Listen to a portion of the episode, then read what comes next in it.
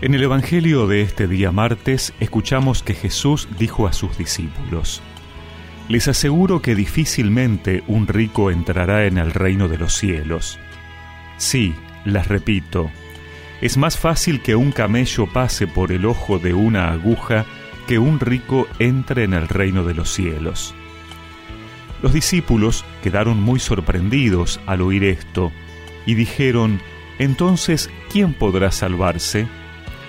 Jesús, fijando en ellos su mirada, les dijo, Para los hombres esto es imposible, pero para Dios todo es posible. Pedro, tomando la palabra, dijo, Tú sabes que nosotros lo hemos dejado todo y te hemos seguido. ¿Qué nos tocará a nosotros? Jesús les respondió, Les aseguro que en la regeneración del mundo, cuando el Hijo del Hombre se siente en su trono de gloria, ustedes que me han seguido, también se sentarán en doce tronos para juzgar a las doce tribus de Israel.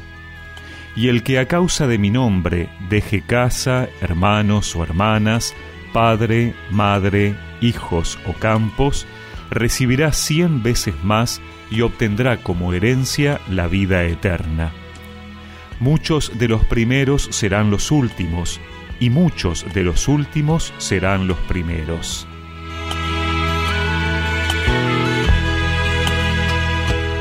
Jesús les enseña a sus discípulos que la salvación no proviene de las riquezas, del esfuerzo personal o los méritos acumulados, sino que es fruto de la voluntad misericordiosa de Dios.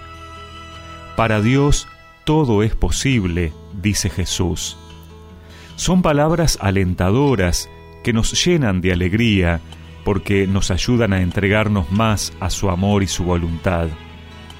Esa entrega, que toma diversas formas en cada vocación, nunca es en vano. Esta libre renuncia a las riquezas y a las propiedades no desemboca finalmente en el vacío y la nada Jesús no pide un sacrificio por el sacrificio en sí, sino un comportamiento incondicional con el reino de Dios a fin de obtener una riqueza mucho mayor. Lo que pide Jesús es que en el seguimiento de nuestra vocación cristiana no estemos atados o condicionados por cuestiones materiales, familiares, afectivas o humanas eso no significa una actitud irresponsable ante los compromisos con los demás, porque siempre debe estar presente nuestra respuesta de amor al prójimo, pero sí necesitamos una actitud valiente, capaz de no apegarnos a nada, porque sabemos que así el Señor recompensa grandemente y sobre todo nos da la vida eterna. Por eso podemos preguntarnos cuánto valoramos la vida eterna como meta y realización final de nuestra propia vida. Si acaso a veces no estamos más preocupados por las recompensas y el bienestar en este mundo, que es legítimo buscarlo, siempre y cuando Él no sea un obstáculo para acumular tesoros en el cielo. No es difícil cambiar cosas en un mundo donde todo gira y transforma su color. Dar la vuelta a la injusticia es tarea de quienes respiran y miran hacia Dios. Tras la la tras el sur, el cielo, es el mundo al revés, es el Evangelio.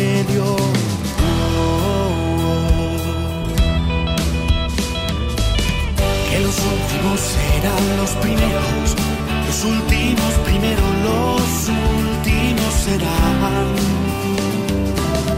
Que los últimos serán los primeros, los últimos primero, los últimos serán, serán los primeros.